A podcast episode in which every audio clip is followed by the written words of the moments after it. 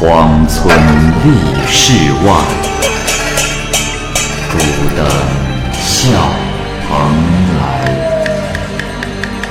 雁作人间雨，旷世岂了斋。鬼怪胡银娥，休当孤望也。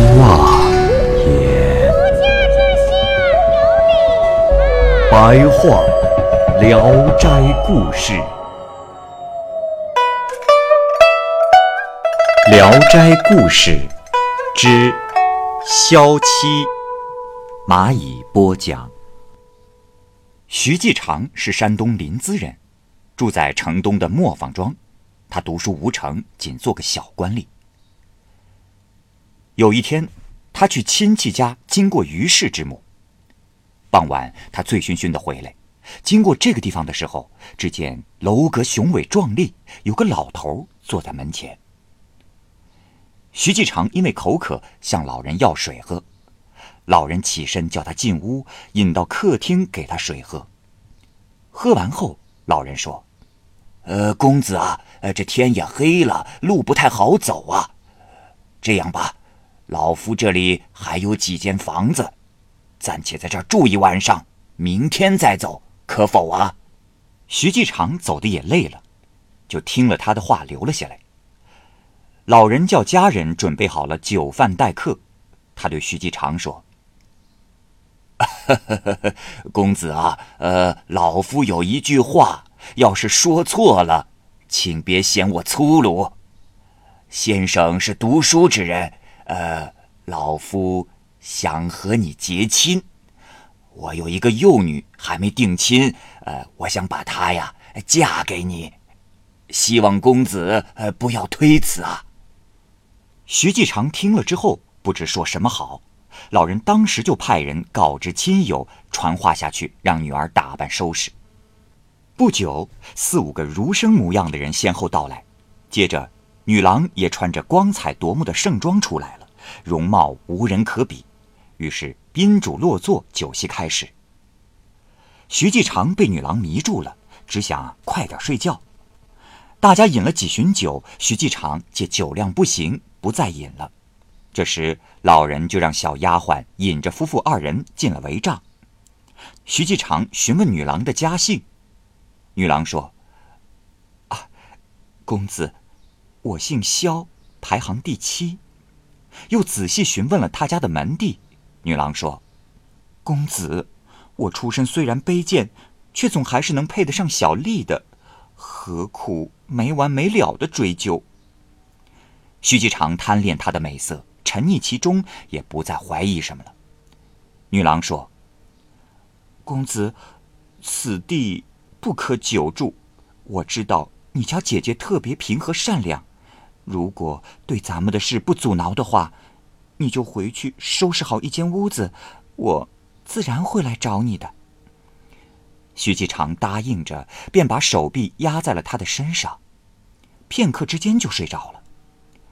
等他醒来后，怀抱中空空如也。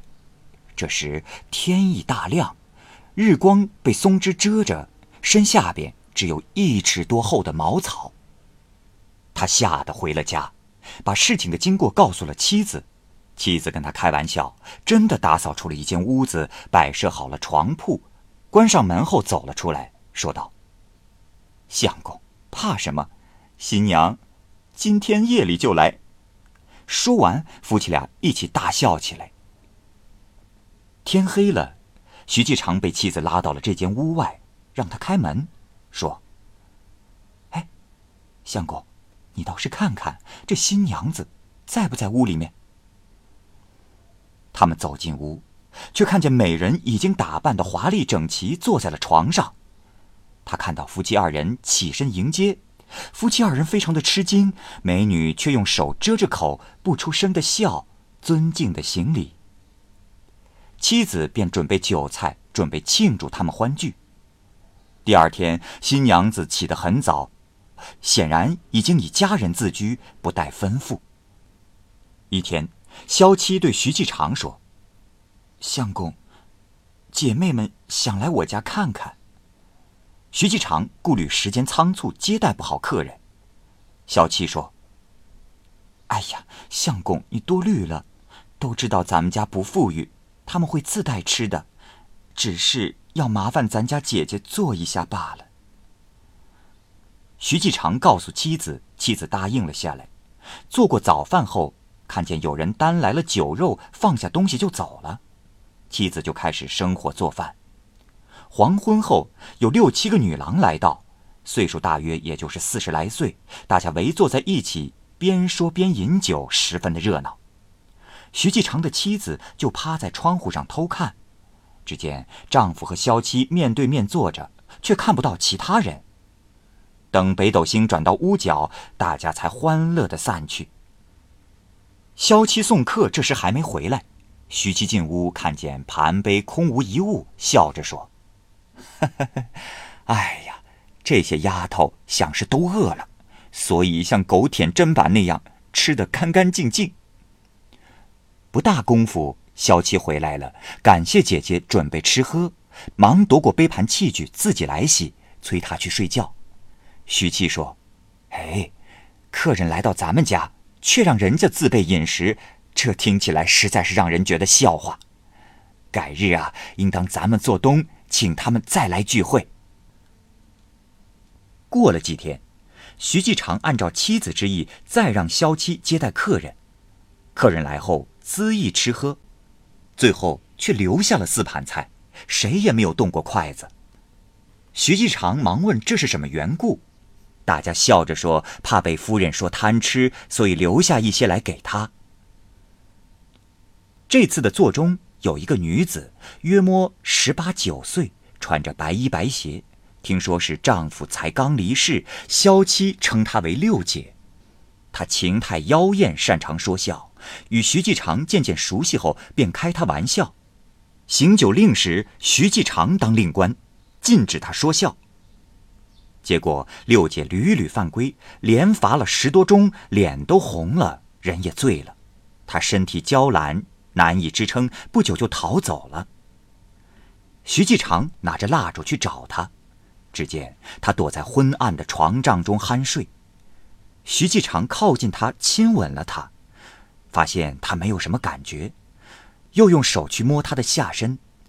徐继长心神荡漾，欲上前亲昵。这时，只听得席中纷纷的呼唤他，于是连忙整理好他的衣服。这时看见了他袖中的灵巾，就偷偷的拿了。